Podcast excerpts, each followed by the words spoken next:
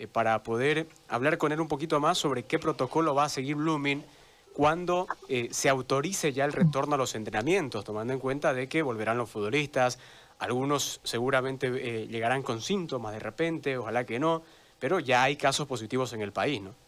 Doctor, lo saludo y le agradezco muchísimo este contacto que establecemos. ¿Qué es lo que ha propuesto Blooming? Entiendo que ya tienen su protocolo listo desde un tiempo prudencial y que eh, falta simplemente la, aprobación. ¿Qué es lo que contiene en líneas generales este protocolo y mm, de dónde las fuentes para poder eh, eh, generarlo el protocolo que han presentado, entiendo, a las instancias correspondientes? Lo escucho, doctor, y lo saludo. Muy buenas tardes, muy buenas tardes a todos, un saludo para todos, muchas gracias por la invitación van a disculpar por el ambiente, no estoy en, estoy en la movilidad, no me dio tiempo para poder llegar y hacer una buena y hacer una buena atención, pero no se preocupe, no se preocupe. Eh, sí, sobre los sobre los datos de las preguntas que nos dice ahí el compañero, este hemos tenido reuniones con todos los clubes encabezados por el doctor Espinosa, no por el médico de la selección hemos hecho el protocolo, el protocolo base de la, de la federación, de lo cual cada club hemos ido añadiendo de acuerdo a la realidad de cada departamento, como está viviendo su crisis pandémica, de acuerdo a ello cada uno de los clubes ha podido adjuntar los requerimientos específicos de acuerdo al espacio físico y a las instalaciones que tiene cada club. Es bien cierto, ¿no? Nosotros ya, ya hemos mandado a la instancia correspondiente, ¿no? Hemos dibujado un pequeño flujograma de todo nuestro ambiente, de, nuestro gimnasio, nuestra cancha, nuestros camerinos, ¿no? Tenemos ahí nuestro albergue, ¿no? Para que los jugadores se puedan quedar o, o, tenerlos ahí a ellos en, esta, en estas etapas o en este periodo de pandemia, ¿no? Pero estamos aún nosotros todavía a la espera de las observaciones Esperamos o sabemos que van a haber obviamente algunas observaciones porque eh, se requiere ajustar siempre algunos datos o requerimientos de acuerdo al Ministerio de Salud y también al Ministerio de Deporte. Y doctor, eh, Blooming como club, eh, ¿cuánto ha avanzado ya en, en, estos protocolos? ¿Estará listo Blooming? ¿En cuánto tiempo podría estar listo para que vuelvan a las canchas, a los entrenamientos los jugadores? Bueno, en el tema de lo que nosotros hemos mandado, ¿no? Es netamente readecuar o reestructurar algunos datos, eh, siempre y cuando sean aprobados nuestros protocolos, porque ahí tenemos un pequeño flujograma desde ingreso hasta la salida de los jugadores. Desde la salida de casa a la llegada al campo de entrenamiento y a la vuelta también a sus casas. ¿no? Entonces, nosotros estamos esperando la luz verde si proseguimos con lo que hemos mandado para poder hacer la readaptación de acuerdo a lo que nosotros hemos presentado. Obviamente, si hay algunas observaciones, este, vamos a modificarlo para, para poder eh, proseguir con las mismas, ¿no? ¿Y qué es lo que tiene que hacer? ¿Qué, qué es lo que hacen desde la salida de casa hasta la vuelta a casa? ¿Cuáles son, eh, ¿Cuál es el procedimiento que tienen que hacer? Bueno, lo primero, no, nosotros hemos, cuando hemos trabajado con el protocolo de la federación, hay unos pasos específicos, ¿no? Aquí sabemos que eh, hay muchos jugadores juveniles que nos preocupan a nosotros que tenemos, que, que, no tienen un transporte propio, ¿no?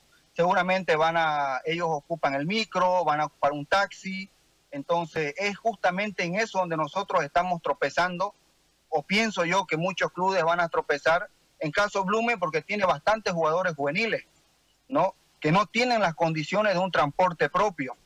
¿No? Entonces, hemos hablado juntamente con nuestro presidente de poder habilitar nuestra góndola, nuestro bus que tenemos, nuestro mini, para poder hacer la, la rutina, ¿no? De poder recogerlos a ellos y puedan tener el contacto más mínimo con la sociedad, ¿no? Ellos salen de casa, bueno, los que tienen transporte tienen que salir de casa directamente a un, al complejo deportivo. Tenemos nosotros dibujado un flujograma desde entrada, al, campo de parqueo, de ahí tienen que entrar a, hay zonas específicas, ¿no? De la zona negra, zona gris y zona blanca, como un campo de quirófano, donde ellos tienen que ir cambiándose y dejando quizás las ropas contaminadas hasta entrar al campo deportivo de entrenamiento, donde pensamos nosotros que va a ser un campo estéril de cero eh, contagio, contaminación de, la propagación del virus. Y a la vuelta de la misma manera, ¿no? En el marco... Donde hemos tropezado...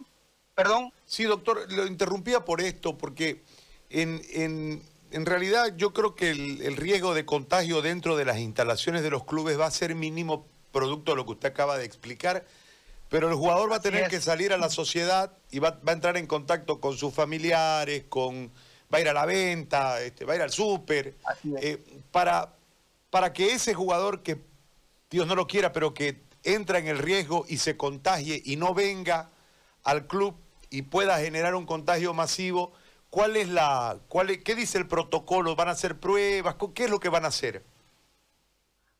Bueno, lo que pasa, ahí nosotros hemos tenido mucha, hemos dado bastante énfasis en esa parte, porque sí es bien cierto lo que usted dice, eh, lo hemos tomado mucho en cuenta, de que el jugador va a llegar acá y, lo vamos a cuidar al jugador.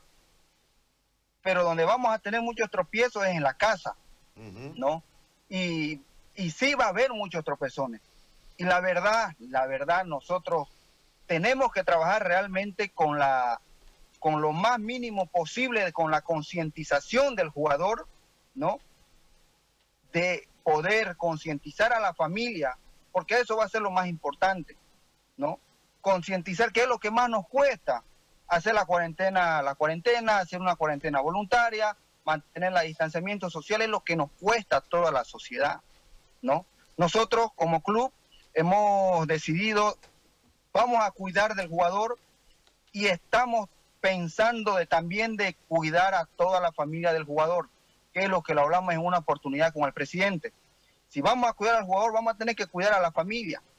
Vamos a tener que hacer seguimiento también a la familia. Y también eso genera presupuesto. Eso genera presupuesto.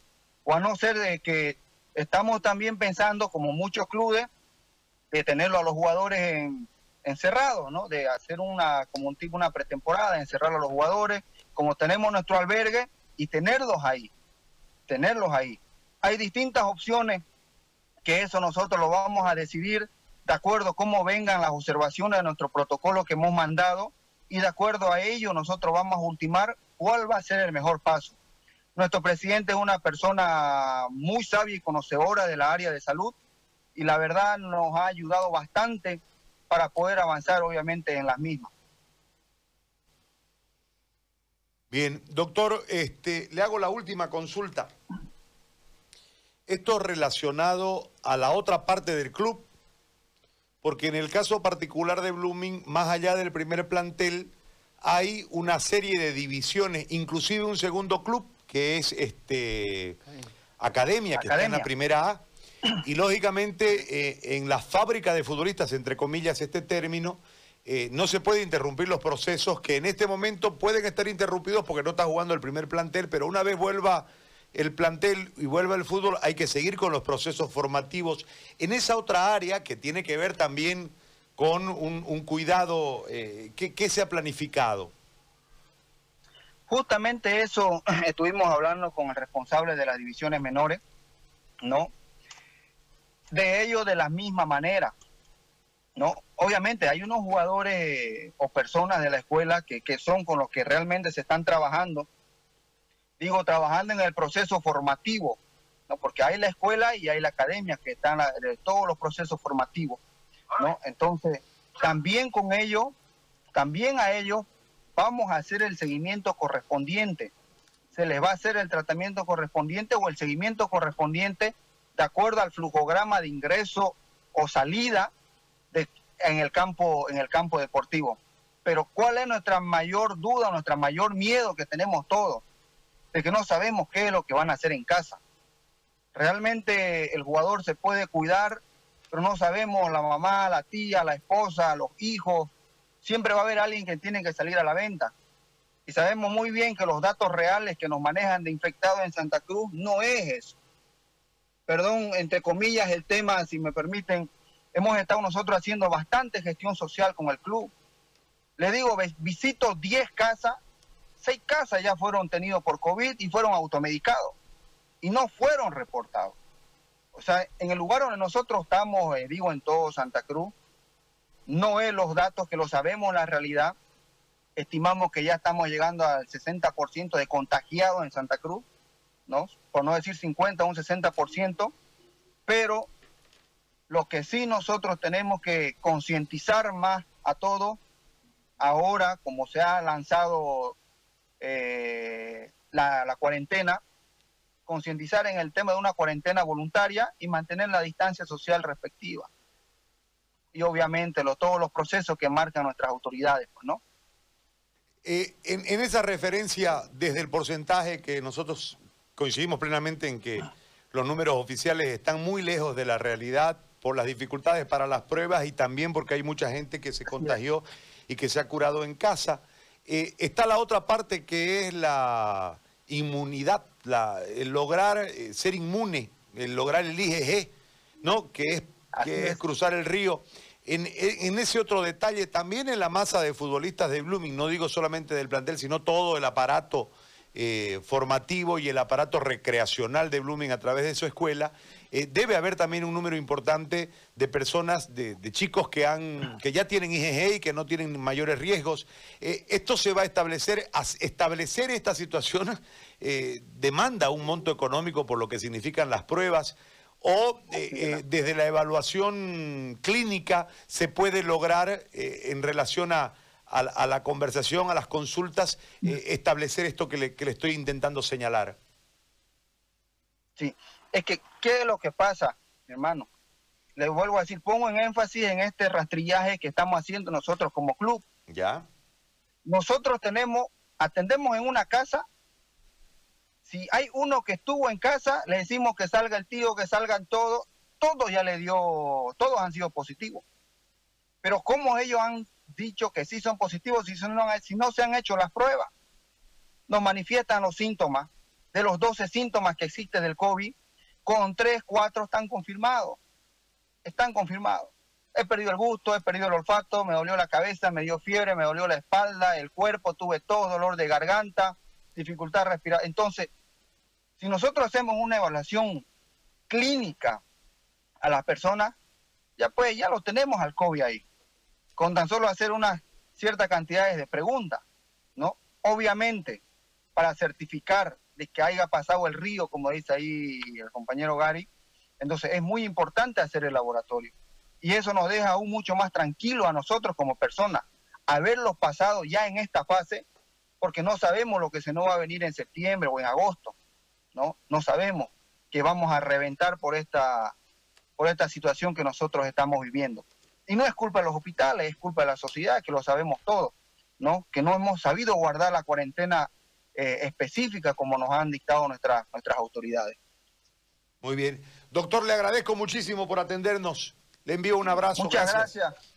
Muchas gracias por la invitación. Dios los bendiga. Gracias, muy amable. Ahí estaba el doctor uh, Catorceno del Club Lumin. Entonces, han